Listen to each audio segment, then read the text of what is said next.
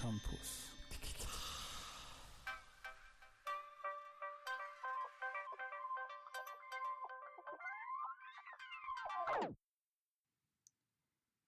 Willkommen bei Campus Digital, einer Mini-Podcast-Serie des Hochschulforum Digitalisierung.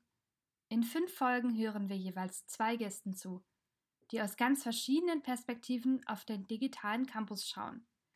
Das Thema heute, wie pädagogische Studiengänge in Kunst- und Naturwissenschaften digital umdenken müssen, mit Sarah Burkhardt und Andreas Paffenholz. Sarah Burkhardt ist Professorin für Kunstpädagogik an der Burg Giebichenstein Kunsthochschule Halle. Sie fragt sich, wie wir uns auch in der Pandemie von Kunst berühren lassen können und welche Auswirkungen jetzige Erfahrungen auf pädagogisches Handeln haben werden. Wenn sie nicht gerade lehrt und forscht, findet man sie im Garten. Andreas Paffenholz studiert Biologie und Mathematik auf Lehramt an der Uni Bonn. Er engagiert sich im aktuellen Jahrgang der Studentischen Zukunfts AG des Hochschulforums Digitalisierung. Wenn er nicht gerade studiert, dann isst er leidenschaftlich gern. Und jetzt viel Spaß mit der zweiten Folge. Ja, hallo zusammen. Andreas Paffenholz mein Name und hallo Sarah. Ja, mein Name ist Sarah Burkhardt. Hallo. Sarah, wie würdest du einer Person äh, aus 2019 erklären, vielleicht wenn du zurück mit einer Zeitreisemaschine fliegen könntest, was gerade so los ist? 2019. Das heißt, ich stelle mir jetzt mal vor, eine Person kommt aus dem Jahr 2019 und landet im Februar 2021, also jetzt. Ich mache es mal so rum und äh, hole diese Person in mein Lebensumfeld und müsste er, glaube ich, ziemlich viel erklären, was die jetzige Situation angeht. Ich würde es, glaube ich, so machen. Das Leben ist vollständig anders, als es 2019 war. Es ist eine seltsame Welt. Vieles hat sich verändert. Da draußen ist ein Virus, das sehr gefährlich ist. Und wir müssen unser gesamtes Leben neu denken und auch unser Arbeiten, unser Studieren, unser Lehren, unser Forschen. Wichtig ist, dass wir aufeinander aufpassen. Wir können uns einander nicht körperlich annähern, aber wir brauchen trotzdem Nähe, wir brauchen trotzdem Emotionen. Wir müssen einen Weg finden, miteinander umzugehen. Und das ist die große Herausforderung. Was würdest du da noch weiter erklären? Ja, ich habe mir gerade überlegt, äh, du sagtest ja, wenn man die Person treffen würde. Ich habe mich als erstes gefragt, wo ich die Person eigentlich treffe. Also vor allem, weil mein ganzes Leben sich zu Hause abspielt und mein größtes Hobby spazieren gehen ist, wo ich noch bis vor ungefähr einem Jahr dachte, oh Gott, wie spießig ist das denn? Ja, das heißt, du würdest mit der Person spazieren gehen. Du weißt ja, spazieren gehen ist das neue Feiern. Ja, ich weiß. Es wird sich jetzt auch fleißig zu Dates per Spazieren getroffen, habe ich gehört. Ah ja, ja. Genau. Genau, also ich glaube, ich würde mit der Person spazieren gehen und äh, vor allem auch, ich glaube, erklären, was es mit den Masken auf sich hat. Das ist so auch ein bisschen das Bild, was, was mir irgendwie im Kopf bleibt. Man sieht viele Leute gar nicht mehr komplett. Also wenn man das ganze Gesicht sieht, dann ist es eigentlich nur noch digital. Ja. Das ist ja eigentlich auch eine Chance, oder? Also ich meine, dass, dass sozusagen das eine Möglichkeit ist, äh, Menschen zumindest mit Gesicht und dann doch auf eine Weise auch körperlich gegenüberzutreten. Äh, digital meinst du jetzt? Ja. Ja. Also ich, ich finde das eine super Sache. Also so sehr ich auch äh, immer wieder die äh, Zoom-Kachel nachts vorm Einschlafen noch sehe, finde ich das eine klasse Sache. Also ich fände ganz furchtbar, wenn wir die Möglichkeit jetzt nicht hätten. Also ich freue mich über jedes Seminar, was wir über Zoom machen. Ich treffe mich auch mit Freunden dann abends über Zoom. Wir haben uns dann sonst äh, so quasi für ein Bierchen getroffen und dann trinken wir das Bierchen äh, vorm, äh, vorm Zoom-Bildschirm. Also ich bin froh, dass es die Möglichkeit gibt, weil sonst würde ich, glaube ich, noch mehr die Krise kriegen als eh schon, weil ich normalerweise eigentlich immer sehr gern unter Menschen bin. Wir haben ja so ein kleines Spielchen vorbereitet bekommen. Kamera an oder aus? Äh, an. Okay, synchron oder asynchron? Synchron. Kaffee oder Tee? Kaffee. Schreiben oder lesen? Oh. Lesen. Hamburg oder Braunschweig? Hamburg. Braunschweig oder Halle? Halle. E-Mail oder anrufen? Anrufen. Digital oder analog? Digital. Zu früh oder zu spät? Zu früh. Bologna oder kein Bologna?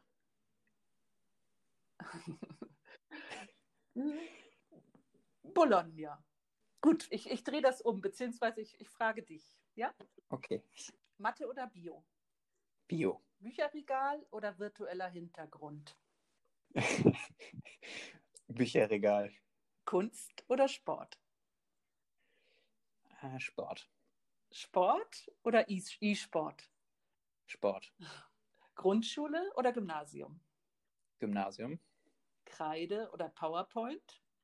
Kreide. Zu früh oder zu spät? Zu spät.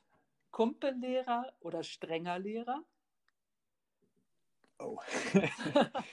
Strenger Lehrer. Fuck you Goethe oder Club der Toten Dichter? Fuck you Goethe. Programmieren oder prokrastinieren? Programmieren könnte ich gerne, deswegen prokrastinieren. Sehr schön.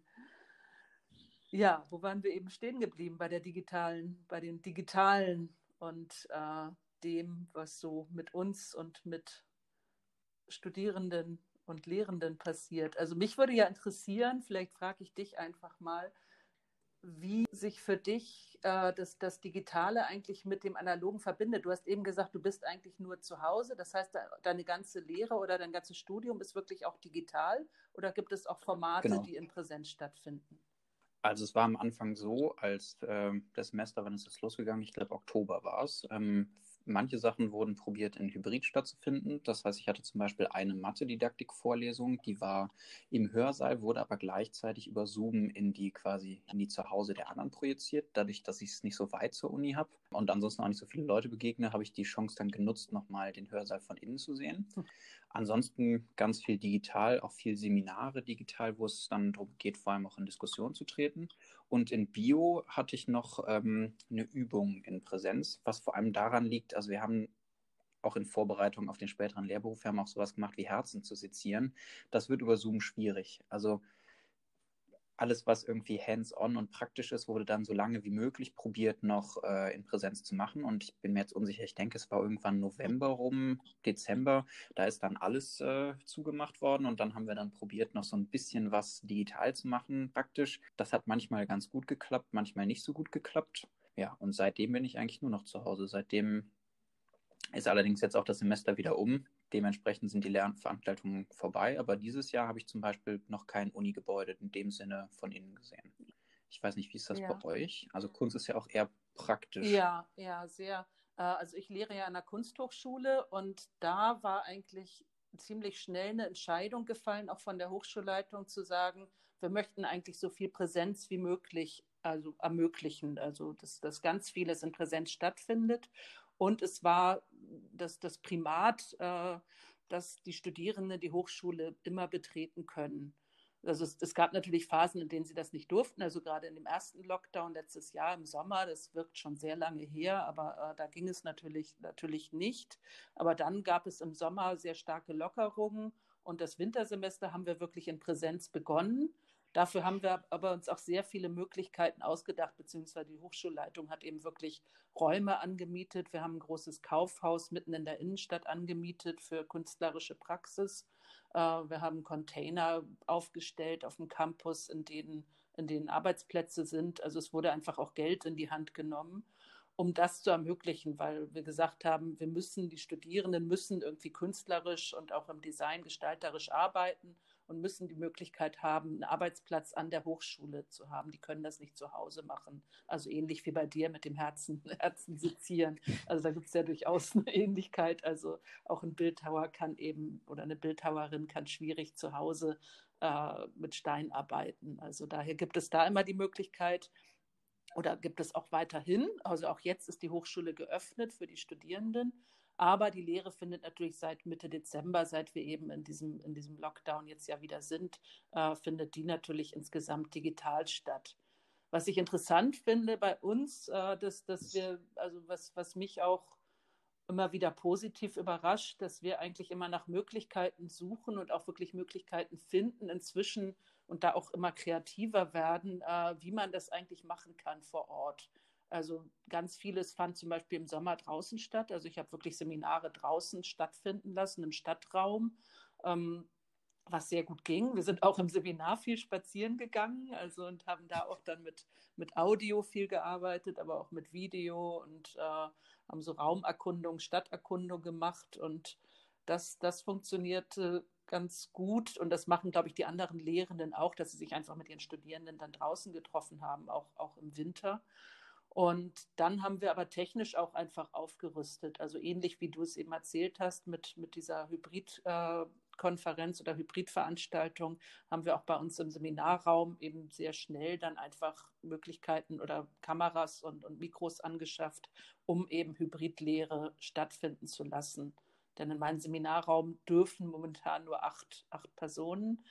Das ist sozusagen immer noch diese die 10 Quadratmeter Regelung, glaube ich. Und äh, daher mussten wir auch immer die Möglichkeit geben, das war halt auch immer so, so gedacht, dass es immer die Möglichkeit geben muss, auch für andere, die nicht teilnehmen wollen oder können, äh, trotzdem Lehre zu erhalten. Also wir haben auch dieses, dieses Primat, was ein bisschen zu diesem, dieser Arbeitsplätze-Geschichte gehört, dass wir eigentlich alles dafür tun, dass die Studierenden studieren können und eben immer überlegen, was ist das Beste auch für die Studierenden. Also wie können sie, auch wenn sie Kinder haben oder wenn sie jetzt äh, Symptome haben oder in Quarantäne sind, wie können sie trotzdem an der Lehre teilnehmen? Das ist mir auch sehr wichtig. Wie ist das wohnlich? Also wohnen die Studierenden alle irgendwie im Umkreis? Also, also, viele wohnen in Halle, auch viele in WGs und es gibt aber auch welche, die in Leipzig wohnen. Und es gab natürlich jetzt äh, in, der, in, der, letzten Zeit oder gerade auch während dieser Lockdown-Phasen äh, welche, die dann nach Hause zu ihren Eltern gefahren sind und dann eben auch da einfach geblieben sind. Also weil sie gesagt haben, ne, also wenn die Lehre digital stattfindet, kann ich eigentlich auch äh, bei meinen Eltern sein oder die eben zum Teil sich da auch kümmern mussten. Also das ist sehr unterschiedlich. Manche wohnen, wenige wohnen in, in Berlin oder in anderen Orten. Also die meisten wohnen schon, schon in Halle hier vor Ort. Ja, bei uns war nämlich das Problem, also das mit dem Hybrid ist nicht so ganz zu Ende gedacht worden, weil dann zum Beispiel von acht bis zehn Uhr eine Vorlesung oder eine Übung war, die auch durchaus in Präsenz be besucht werden konnte, aber dann direkt auch um zehn die mhm. nächste Veranstaltung, die, die, digital war. Und wenn man dann natürlich im Vorlesungssaal saß, für mich, wie gesagt, ich habe es nicht so weit, ich konnte mich aufs Rad schwingen und war schnell wieder zu Hause, aber wenn man jetzt eine Anreise von einer Stunde mit dem Zug hatte, konnte, also war für die Leute dann quasi gar nicht die Möglichkeit gegeben, äh, tatsächlich an der Präsenzvorlesung teilzunehmen, weil sie es sonst mit dem Ortswechsel nicht mhm. geschafft hätten das ist dann irgendwann probiert worden auszugleichen. Also bei uns sind natürlich auch äh, Cafeterien und Mensen, Bibliotheken etc. zu. Das heißt, da wird jetzt immer probiert, Arbeitsplätze zu schaffen, was auch gut ist. Dann ist halt der Abstand dementsprechend größer. Aber dass man dann quasi mal auch noch einen Ort in der Uni hatte, von wo aus man dann an einer Online-Veranstaltung mhm. teilnehmen konnte. Und wie flexibel ist da die Universität? Also schafft die solche Möglichkeiten? Also lassen sich die Strukturen so ändern? Also auch Zeiten, Zeitstrukturen? Das ist ja dann schon. Also es ist schwierig, es ist eher unflexibel. Allerdings ist, also es sind auch wirklich viele Studierenden. Also es äh, gibt mehrere, also es gibt auch nicht einen Campus, wo sich alle befinden. Die Universität ist auf die Stadt quasi aufgeteilt große Lehrveranstaltungen. Es ist oft so gewesen, man hat äh, eine gute Idee gehabt, hat die dann auch umgesetzt und dann hat man quasi geguckt, okay, das funktioniert nicht. Das heißt, sowas wie die Arbeitsplätze wurden dann nachträglich geschaffen. Aber das, was wirklich gut funktioniert, es kommt immer wieder, wenn irgendwas nicht klappt, kommt immer wieder eine sehr gute Idee und dann wird, kann, wird nach ein, zwei Wochen mhm. nachjustiert. Also das ist wirklich, das kriegt die Uni immer ausgesprochen mhm. gut hin. Ähnlich auch mit jetzt mit den Online-Klausuren. Also es gibt ja nicht alle Leute, die zu Hause tatsächlich die Möglichkeit haben, die Ruhe haben oder auch, es werden jetzt manche Klausuren mit Videoüberwachung und sonst irgendwas geschrieben. Da braucht man dann auch viel, äh, viel Datenvolumen. Es gibt ja auch Leute, die im Endeffekt nicht die entsprechende Leitung liegen haben, die dann jetzt in die Bibliothek können, um da vernünftiges Internet ja, was zu heißt. Was heißt mit on, was war das eben mit der Überwachung? Äh, wie, wie schreibt so. ihr die Klausuren zu Hause mit, mit Überwachung? Also ich zum Glück nicht, aber es ist tatsächlich so, ich meine, wir sehen uns ja gerade auch über Zoom, dass äh, ich jetzt den Laptop nicht mehr ah. anfassen dürfte. Ähm, ich dann jetzt eine Minute Zeit hätte, um die Klausur aus dem Drucker zu holen und dann würde ich mich wieder vorm Bildschirm einfinden und dann würde ich die Klausur bearbeiten und äh, du würdest dann quasi die ganze Zeit gucken, dass meine Hände wirklich nicht in Richtung äh, Bildschirm kämen. Das, also ich habe es ja. zum Glück nicht gemacht, aber in den, in den Bachelor-Modulen ist das üblich. Man ist quasi hingegangen und hat gesagt, sonst können die Leute ja alle abgucken.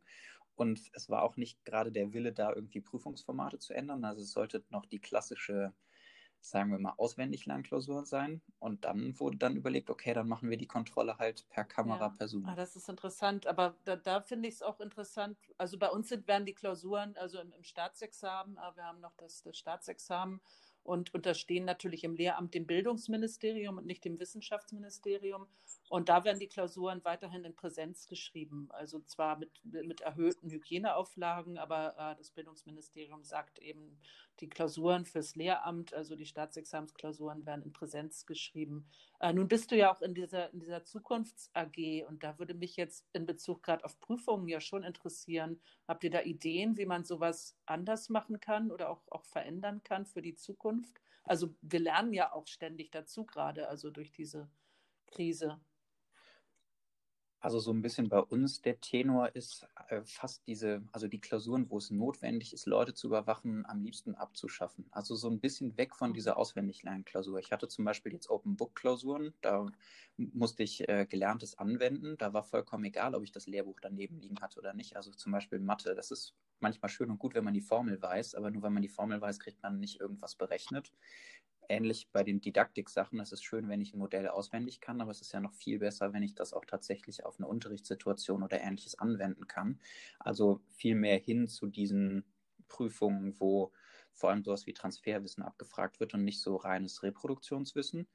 Und ansonsten, was ich auch mitbekommen habe, ist, dass man, also es, was ist schon der Tenor, es ist in Ordnung, dass es am Ende ein Produkt geben soll es ist auch verständlich, also es muss nicht alles in der Hausarbeit sein. Das ist erstens ja auch nicht zu korrigieren und zweitens glaube ich auch irgendwann nicht zu schreiben, wenn man dann irgendwie drei, vier, fünf Hausarbeiten schreiben soll. Aber ich habe jetzt auch von anderen Hochschulen gehört, die haben dann Podcasts gemacht als, äh, als Prüfungsform ja. oder ähnliches. Also so der Tenor war vor allem weg von dieser Auswendiglernklausur und ansonsten ist man für alles zu haben, hatte ich ja. den Also Eindruck. es ist schon auch, auch eine Chance, dass, dass sich Dinge verändern. Das bezieht sich ja vielleicht auch auf Schule, oder? Ich, ich lese gerade immer auf, auf Twitter von so einer Gruppe, äh, einer medienpädagogischen Gruppe, die wirklich äh, jetzt versucht, neue Prüfungsformate, also gerade auch im Zuge jetzt der, der Krise und der Pandemie, neue Prüfungsformate auch für Schule zu, zu erfinden eigentlich, also zu, die, die auch zu hinterfragen, also das, ob Klausur ich frage mich das auch immer, ob sowas wie Klausur jetzt gerade im Staatsexamen, im Lehramt,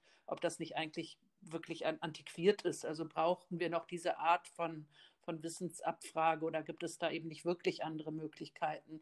Und vielleicht lässt sich das ja auch auf Schule, Schule übertragen. Also da las ich heute den schönen Satz, äh, die Schule ist kein Stein. Das heißt, äh, dass man ja immer wieder eigentlich überlegen muss, wie lässt sich Schule auch anders oder neu denken und was können wir da auch an Formaten ändern. Und da ist vielleicht ja diese Krise auch eine Chance, um das Digitale auch äh, nicht nur voranzutreiben, sondern eben wirklich auch zu gucken, wo hilft es uns, also in, in Beziehung gerade zu, zu Prüfungsformaten, aber auch überhaupt zu Unterrichtsformaten.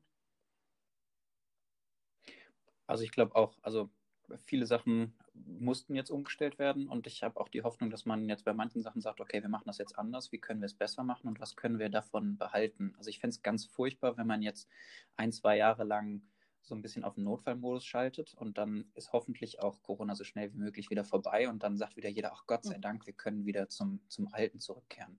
Wenn das Alte, ich habe nichts dagegen, wenn das Alte funktioniert, das zu nutzen, aber also ich freue mich, wenn ich wieder in die Vorlesung gehen kann, etc. Also für mich ist Präsenz was Tolles. Deswegen freue ich mich, wenn wir dahin zurück können. Aber zum Beispiel, wenn man gemerkt hat, okay, irgendwas hat sich gut angeboten, also auch sowas wie ein Vorlesungsvideo kann ja, kann ja total hilfreich sein, weil man sich das dann nochmal anschauen kann, vielleicht auch zu seiner Zeit anschauen kann. Vielleicht kann man da auch viele Sachen mitnehmen und äh, vielleicht dann auch weiterentwickeln. Mhm. Ich, ich studiere keine Kunst, habe da jetzt auch nicht ganz so viel mit am Hut, muss ich zugeben. Ich äh, versuche mich immer mal wieder. Ich habe mich äh, letztlich äh, an Gauguin versucht und habe äh, versucht herauszufinden, warum er jetzt tatsächlich bekannt ist. Äh, hatte da auch Unterstützung von einem Freund. Ähm, ich, ich habe so ein, so ein Künstlerbild irgendwie im Kopf. Ich weiß nicht, was stellst du dir denn so unter dem klassischen Mathelehrer Kann ich kurz nochmal vorher rückfragen, wie, was das bedeutet? Du hast dich an Gauguin versucht? Hast du dir Bilder angeguckt oder hast du gemalt oder was heißt das?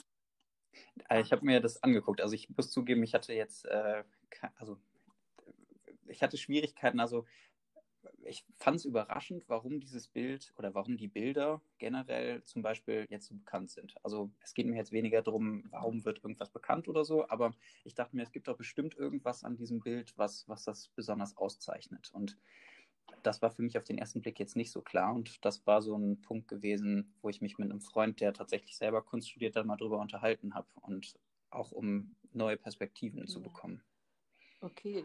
Äh, ja, Mathe, also die Sache ist, ich kenne halt, ich kenne ganz viele Mathe-LehrerInnen und äh, ich kenne aber auch viele Studierende und auch, auch KollegInnen, die äh, Kunst und Mathe als Kombination haben. Deswegen sind die Mythen da bei mir gar nicht so, so sehr Mythen. Also das ist, oder beziehungsweise ich glaube, ich habe ich hab wahrscheinlich, natürlich trage ich auch noch so ein, so ein Bild von Mathelehrer in, in mir, was sicherlich in der Schulzeit geprägt wurde, denn irgendwann kriegt man einfach das ja dann auch nicht mehr mit. Also das Bild bleibt lange bestehen, was man selbst erfahren hat von, wie, wie LehrerInnen in bestimmten Fächern sind oder möglicherweise oder wirken.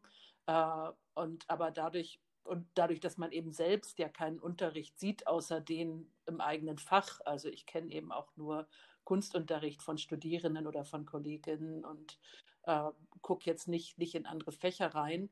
Dadurch erhält sich sicherlich was, aber ich weiß eben auch, gerade von Studierenden, die diese Kombination haben, dass es doch erstaunlich viele äh, Gemeinsamkeiten oder auch Nähen gibt zwischen diesen beiden Fächern. Und das gilt sicherlich auch für Biologie. Also ich glaube, so äh, anders oder so, so unterschiedlich sind die Herangehensweisen und Denkweisen gar nicht. Auch wenn man von Mathe dieses Bild hat, das ist so ganz strukturiert und es gibt irgendwie falsch und richtig und es hat auch so eine, es liegt irgendwie so eine Strenge mit da drin. Also äh, das äh, möglicherweise auch in der, und es gibt, gibt gar nicht so viele unterschiedlichen Arten und Weisen, das, das zu lehren, möglicherweise. Aber ich glaube, auch das stimmt gar nicht so, denn äh, ich glaube, auch MathelehrerInnen sind sehr kreativ, was jetzt unterschiedliche Methoden und Möglichkeiten des Näherbrings von mathematischen Problemen angeht.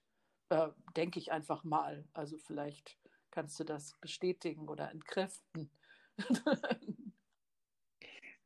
Also ich glaube, es ist, also selbst die Mathematik muss schon, also die braucht schon relativ viel Kreativität, weil es ist zwar immer schön, wenn man einen Weg kennt, warum irgendwas funktioniert, aber dann ist ja auch schon die Frage, warum funktioniert es überhaupt? Gibt es vielleicht noch einen anderen Weg und sich auch mal anzugucken, wie ist man überhaupt zu so einer Lösung gekommen? Also der Klassiker Matheunterricht ist, glaube ich, immer so Satz des Pythagoras, für den gibt es so und so viele Beweise etc. Ich, also ich finde immer wieder faszinierend, das habe ich aber auch erst im Studium gelernt, muss ich zugeben. Ich hatte selbst auch ein anderes einen anderen Blick auf die Mathematik, als ich jetzt habe. Ähm, dass es halt vor allem nicht, nicht darum geht, dass es alles so streng und strukturiert ist, sondern dass es meistens, also die guten Mathematiker, ich bin mir manchmal nicht sicher, ob ich tatsächlich einer bin, aber das sind die, die besonders gut kritzeln können, also die sich die Sachen super vorstellen, schnell mal eine Skizze gemacht haben. Meistens scheitert es bei mir schon daran, eine Skizze zu machen und das ist so mittlerweile das, was für mich den guten Mathematiker und im Zweifel auch MathematiklehrerInnen auszeichnet. Eben diese Kreativität, äh, mit den Problemen zu jonglieren, umgehen zu können. Auch das mhm. Beste und hat es nicht aber auch einen Lebensweltbezug in sich ganz stark? Also, weil ganz vieles, was ich da draußen sehe, also ähnlich wie, wie in der Kunst, äh, hat ja mit Mathematik auch zu tun.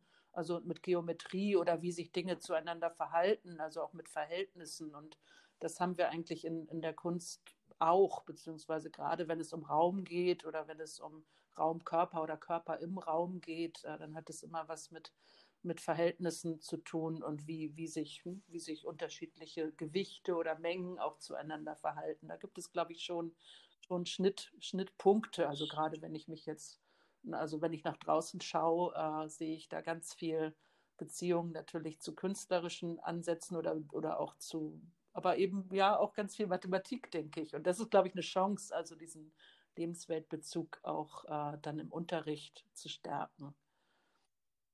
Ja, vielleicht, also was ich mal schön finde, ist dieses Bild von der Brille. Also ich finde, so Sachen sieht man erst, wenn man auch mehr darüber weiß. Also quasi, dass man auch die künstlerische, die mathematische Brille aufziehen kann und dann eben erst auch diese Anknüpfungspunkte in der Natur, im Zusammensein, also im Alltäglichen wiederfindet was ich dann wieder schwierig finde, es wird auch oft so getan, als ließe sich mit Mathe irgendwie alles berechnen und Mathe wäre einfach so. Also das finde ich noch ganz schön, dass, dass Mathe eben nicht irgendwie so ein ganz starres System von oben herab ist oder was auch immer, sondern dass wir uns ja im Zweifel auch auf Sachen geeinigt haben. Also wir haben, glaube ich, das letzte Semester in Mathedidaktik am allerliebsten über das Thema Zins diskutiert. Man kann das einfach ausrechnen, aber es ist ja gar nicht so klar, wie kommt es zu diesem Zins. Also das ist ja jetzt keine Formel wie die Schwerkraft oder so. Also man muss ja dann auch überlegen, man hat sich auf sowas wie Zins nehmen, Zins geben geeinigt. Wir als Menschen haben das getan und das ist nicht, was irgendwie ein Wissenschaftler beobachtet hat oder ähnliches. Und so ist Mathematik ja vor allem auch nichts, was einfach ganz starr ist und von oben herabfällt, sondern auch was genutzt wird, womit äh, hantiert wird, was auch sehr praktisch sein kann und manchmal auch nur Mittel zum Zweck ist und tatsächlich. Und was sich auch weiterentwickelt, ist. auch als Fach, oder? Ich glaube, das muss man sich auch immer klar machen. Das ist ja nicht, es gibt jetzt nicht das bestehende Wissen, was fest ist, sondern äh, auch, auch in Fächern wie Mathematik oder Bio ähm, gibt es eine Weiterentwicklung, eine weitere Forschung und da verändern sich auch Ansichten oder Perspektiven, oder? Ja, einerseits das und es, also die Forschung, mhm. wie gesagt, geht immer weiter. Oft auch, also viele Richtungen, wo, wo ich quasi nicht mehr mitkomme, um es mal so zu sagen. Ich bin ja selber kein Fachmathematiker, keine Fachmathematikerin, aber vor allem auch schöne Ansätze, die sich für die Schule verändern. Das ist ja auch stetig im Wandel. Also wie, welche Rolle soll mhm. Mathematik in ich der glaub, Schule haben? Ich glaube, bei Kunst ist es immer so ein Mythos, dass also der vielleicht auch durch dieses Gorgan-Beispiel vielleicht auch schon ein bisschen, äh, das, also finde ich, finde ich spannend auch, dass du da so herangehst und das herausfinden möchtest, also mit so einer fragenden Haltung. Das äh, unterstütze ich in der Lehre eigentlich auch immer. Das ist, darum geht ja auch, Fragen zu stellen also und, und Dinge auch nicht zu verstehen oder nicht zu begreifen oder äh, nicht nachvollziehen zu können erstmal. Aber dass es, glaube ich, weiterhin so eine Vorstellung von Kunst gibt, dass da jemand sitzt in seinem Kämmerlein und malt und äh, auch von so einem Künstlergenie oder Künstlermythos, der weiterhin noch verbreitet ist. Aber dass das inzwischen ja wirklich ein sehr weites, offenes Feld ist, was auch ganz viel mit Kollaboration und gemeinsamem Arbeiten und ganz viel mit politischem, äh, politischen ähm, Aspekten zu tun hat. Ähm, das, das ist, glaube ich, was, was vielleicht dann auch Aufgabe von, von Kunstunterricht ist, das noch stärker, stärker zu vermitteln. Aber wo es auch sehr viele Anknüpfungspunkte gibt äh, zwischen den Fächern und eben auch zu deinem, deinem anderen Fach äh, der Biologie. Also da gibt es, glaube ich, gerade, da kenne ich auch viele, die Kunst und Biologie als, als Fächer haben, auch Kolleginnen. Und wir haben an der Hochschule zum Beispiel auch Labore, also wir haben die sogenannten, das sogenannte Biolab und wir haben ein Sustain Lab. Das heißt, äh, da geht es ganz stark auch um Nachhaltigkeit, aber auch um Experimente, die, also da sind auch Biologen ein, angestellt bei uns an der Kunsthochschule. Das heißt, äh, die arbeiten sozusagen als Leute vom Fach äh, dann an der Kunsthochschule und forschen da zu ihren Themen, aber eben unter dann auch künstlerischen Aspekten. Ja, jetzt kam eben die Nachfrage, ich weiß nicht, ob ich darauf nochmal eingehen soll, aber wer, wer Gauguin ist, äh, Paul Gauguin, äh, also du kannst es jetzt ja am besten, am besten erklären, du hast dich ja mit ihm auseinandergesetzt. Vielleicht, vielleicht ja, erkläre ich, erzähle ich den Weg, wie ich ja, da hingekommen ja. bin und dann ergänzt du. Also ich, äh, tatsächlich bin ich über einen Bretagne-Urlaub auf ihn gestoßen. Also ich weiß, dass er viel in der Bretagne gemalt hat. Ja. Und ich glaube, also, und da bitte korrigieren, er ist im Expressionalismus zu verorten oder liege ich da? Ich Im Impressionismus, genau. ja. Impressionismus, ja, ja. Okay. Ja. Okay. Äh, ja, ja, also wunderbarer französischer, französischer, französischer Maler des Impressionismus, also äh, hat, glaube ich, also durch das ganze 19. Jahrhundert, glaube ich, durchgelebt äh, und ähm, ist, ja, kann man, ja, eine spannende, spannende Figur. Also. also ich fand es auch immer sehr ansprechend, wenn ich irgendwas von ihm gesehen habe. Und ähm, ich fand man, also man konnte immer ganz gut erkennen, wenn, also irgendwie hat er Wiedererkennungswert. Man kann, glaube ich, wenn man die Bilder so nebeneinander hängt, also das fand ich, dass man so sehen konnte, okay, vom Stil her, das passte irgendwie. Das hatte ich noch. Eine Frage hätte ich vielleicht, und zwar, ähm, es ist gerade immer wieder Debatte, vor allem NRW wollte jetzt wieder ein Fach hinzufügen, es sollte jetzt Wirtschaft quasi in der Schule unterrichtet werden. Es wird ja immer so ein bisschen an den Fächern dran rumgebastelt. Ähm, und immer ist ja so ein bisschen dass, wenn ein Fach dazukommt, am liebsten eins abgeschafft werden soll oder manchmal soll einfach noch eins von oben drauf gedrückt werden oder sowas, am besten noch ein Fach Medien oder so. Da gibt es ja immer viel Diskussion. Also wie würdest du das Fach oh, das Kunst ist mein verteidigen? Brot, das quasi, Verteidigen man... des Faches Kunst. Ja. ja. das, aber das ist natürlich auch eine Schwierigkeit. Also das, da finde ich eigentlich die europäische Ebene oder beziehungsweise den Blick auch ein bisschen über, über die Grenzen immer, immer ganz gut. Also es gibt gerade so eine Debatte, also lange gab es ja die Debatte, die, die, wie wichtig die Naturwissenschaften sind, beziehungsweise die MINT-Fächer, wo keiner sagen würde, das ist nicht wichtig, also äh, sondern jeder sagt natürlich klar, Naturwissenschaften, Mathe, das braucht man fürs Leben. Und inzwischen gibt es aber ja durchaus eine Debatte, gerade auf europäischer Ebene, dass eben auch die Künste genauso wichtig sind fürs Überleben beziehungsweise fürs, äh, fürs Leben und zum, fürs Zurechtkommen in, in der Welt. Also dass ich natürlich eine kulturelle Kompetenz genauso benötige wie äh, das Wissen um wie die Welt ist oder wie eben, beziehungsweise äh, wie die Dinge zusammengesetzt sind oder äh, was, was Chemie oder Physik und so weiter bedeuten. Und gerade, gerade jetzt in solchen Zeiten beweist sich das, glaube ich, nochmal, dass, dass es ungeheuer wichtig ist, äh, ein Verständnis für Kultur, für unsere Kultur, für andere Kulturen äh, zu erlangen, was man ja im, im Fach Kunst tut, aber auch eine Gestaltungskompetenz zu haben, also Dinge, Bilder, Visuelles verstehen zu können, das begreifen zu können, mit, mit allen Sinnen, äh, mit, mit Dingen und Objekten und Materialien umzugehen, aber eben auch eine Gestaltungskompetenz, dass ich eben auch die Welt und das, was um mich herum ist, äh, gestalten kann. Und äh, da ne, komme komm ich um das Fach Kunst. Das ist das einzige Fach, was sich wirklich mit dem Bild an sich oder mit Bildern auch im Plural äh, beschäftigt. Und zwar im praktischen wie auch im, im rezeptiven komme ich da gar nicht umhin. Und da finde ich aber gerade diese Schnittstellen zu anderen Fächern immer wieder interessant. Also ich glaube, auch da kommen wir in Zukunft in der Schule nicht umhin, die noch zu stärken und zu gucken, äh, wenn wir jetzt diese Fächer beibehalten, also diese Auftrennung in Fächern, es gibt ja auch Länder, die die durchaus abschaffen und äh, sagen, wir haben eigentlich gar keine einzelnen Fächer mehr. Aber wenn wir es beibehalten, müssen wir, glaube ich, noch stärker gucken, wo sind die Verbindungen und wie, wie ergänzen sich die Fächer auch, auch untereinander, als dass wir sagen, das ist jetzt Mathe und das ist Physik und das ist Kunst, sondern es stellt sich ja immer mehr heraus. Also da gibt es, gibt es auch Übergänge, aber es gibt gleichzeitig eben auch Expertisen für die einzelnen Fächer und äh, ein Physiklehrer kann nicht Kunst unterrichten äh, oder sollte möglichst nicht Kunst unterrichten, äh, aber könnte wahrscheinlich zusammen mit einem Kunstlehrer oder einer Kunstlehrerin hervorragenden Unterricht äh, machen oder in Absprache zu bestimmten Themen. Das wäre so das Plädoyer, also der Wunsch.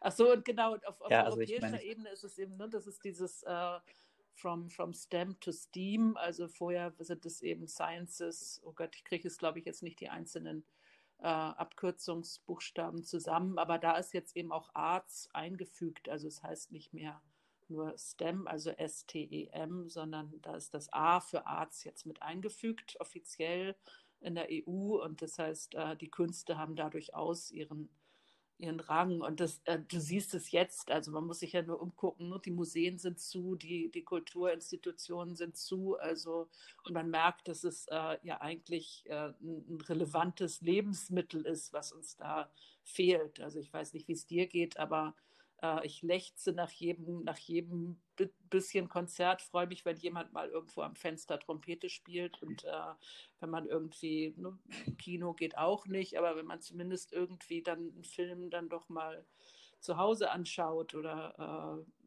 wobei das eben auch einfach eine andere Erfahrung ist. Aber da merken wir, dass dadurch, dass die Kultur fehlt, fehlt uns eben wirklich auch ein Stück vom Leben. Also bei mir ist genauso. Und ich fand dein Plädoyer total schön. Also ich meine, ich komme ja vor allem aus diesem MINT-Bereich und tatsächlich am Anfang des Studiums hätte ich äh, noch ganz flammend dafür äh, ein Plädoyer halten können, warum ich das so wichtig finde. Und mittlerweile hat sich das immer auch total mehr abgeschwächt, weil ich eben auch gerade diese Zusammenhänge wichtig finde, auch gerade sowas wie künstlerisches, musisches, ja, und vor allem, also welchen Gedanken ich auch total klasse fand, sind diese Übergänge. Also ich glaube, das Beste passiert nicht, wenn quasi ich in meinem stillen Kämmerlein mit äh, den Schülerinnen und Schülern Formeln übe, sondern wenn ich mich eben mit der Kunstlehrerin, dem Kunstlehrer, ist jetzt mal egal, was für ein anderer Lehrer zusammentue und dann auch mal mhm. gucken, was gibt es für Verbindungen, weil ich glaube, Zukunft wird ja auch nicht dadurch gelöst, dass man quasi eine Disziplin beherrscht, sondern dass man eben auch einen Überblick hat und auch Sachen interdisziplinär angehen kann. Ja, und das ist vielleicht auch was, was wir jetzt, also wenn wir jetzt nochmal in unsere Zukunft gucken, also oder die, auch an die universitäre Zukunft, was jetzt so die nächste Zeit angeht, also es wird ja jetzt noch eine Weile äh, nehme ich an, so, so bleiben. Also so schnell wird die Pandemie nicht vorbei sein. Das heißt, wir müssen uns, du hast das am Anfang so ganz, ganz gut gesagt, dass man nicht immer dieses Hoffen hat, so äh, wir halten jetzt durch, bis es dann bald vorbei ist und so lange halten wir durch. Das ist, glaube ich, nicht, kann, kann nicht der Plan sein, sondern wir müssen irgendwie gucken, äh, weniger durchhalten, sondern wie kommen wir eigentlich gut über die Runden, beziehungsweise wie schaffen wir Strategien zu entwickeln und Möglichkeiten und auch Lösungen zu entwickeln, äh, wie wir trotz allem ähm, etwas, etwas schaffen, auch an den Hochschulen und, und Lehre äh, schaffen, beziehungsweise Lehre ermöglichen und Lernen ermöglichen, sodass es äh, auch einen positiven, einen positiven Aspekt hat. Und vielleicht können wir da nochmal drüber, drüber reden, was wir uns da so wünschen für die nächste Zeit, oder? Ja, also ich bin gerade auch überlegen, hast du irgendwie so konkrete also Wünsche, die man Ich habe schon Wünsche. Also ich wünsche mir natürlich wieder oder ich wünsche mir natürlich Präsenz, möglichst viel Präsenz, natürlich unter den entsprechenden Gegebenheiten, aber, aber Ideen, wie man Präsenz ermöglichen kann, auch ungewöhnliche Ideen möglicherweise.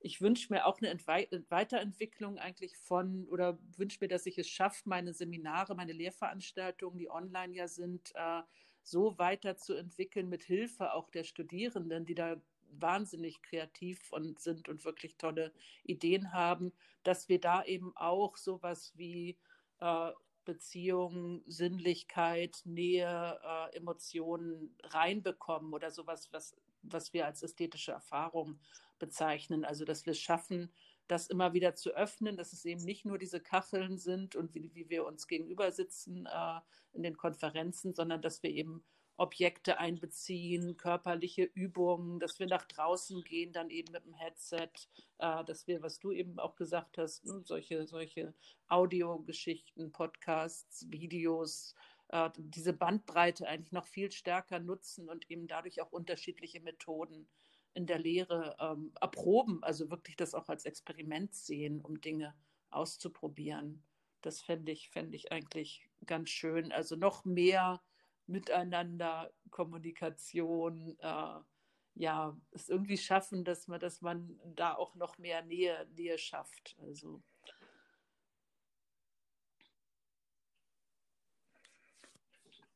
Ja, also ich würde mich auf jeden Fall anschließen. Was ich vielleicht äh, also ich habe nicht viel zu ergänzen, das trifft es ziemlich gut. Also was ich vielleicht noch ergänzen würde, ist so ein bisschen mehr Mut zur Lücke. Also tatsächlich dieses Ausprobieren und dann funktioniert mal irgendwas nicht und dann ist es halt so. Also ich kenne das auch, wenn dann, ich soll irgendwo ein Referat halten zum Beispiel und dann probiere ich per Screensharing oder wie auch immer es heißt, die Folien zu teilen und dann funktioniert irgendwie wieder was nicht und dann werde ich total nervös und im Seminarraum hätte man dann gesagt, okay, dann gucken wir mal, wie wir das jetzt hinkriegen. Einfach das so ein bisschen mehr Gelassenheit und einfach ausprobieren. Und wenn was nicht schief geht, dann probiert man es halt nochmal und dann dauert es halt fünf Minuten länger. Vielleicht kann man an einer anderen Stelle das Ganze ein bisschen entzerren, dass man auch die Zeit hat, dass es fünf oder zehn oder halt dann auch eine Viertelstunde mhm. länger dauert. Ja, mhm.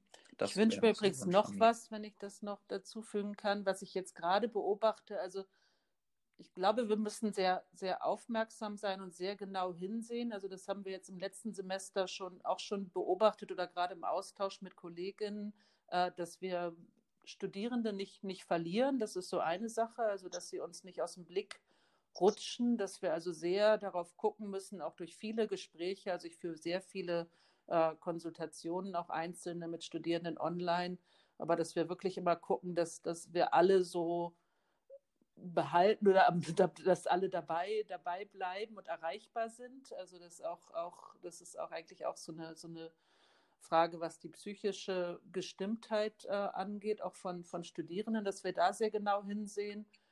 Und äh, gleichzeitig aber auch, was so, so Meinungen oder eben auch politische Aussagen angeht, äh, dass wir auch da sehr konkret hingucken. Also bei uns ist es gerade sehr deutlich, was so äh, Beschriftung von Wänden und aber auch, auch Graffiti-Geschichten äh, angeht, dass deutlich wird, dass auch die Meinungen natürlich in der, in der Studierendenschaft sehr unterschiedlich sind, was völlig in Ordnung ist, womit man aber sonst eben anders umgehen konnte, weil wir sonst einfach dann direkte Diskussionsveranstaltungen, Kommunikation hatten. Wir haben uns in der Mensa getroffen, man konnte direkt immer über Dinge sprechen.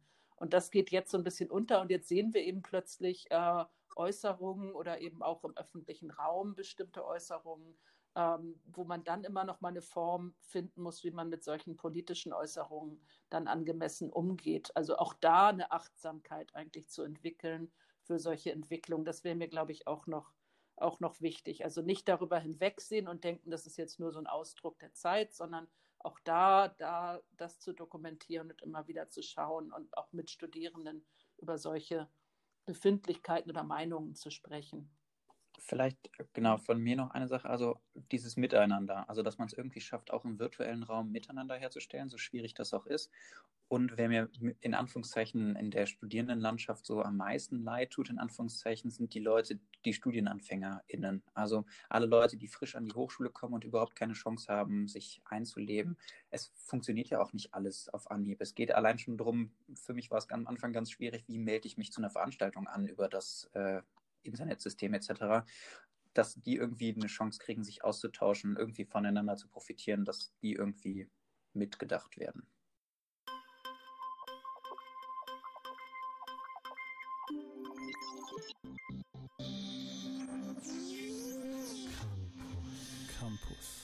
Das war die zweite Folge Campus Digital.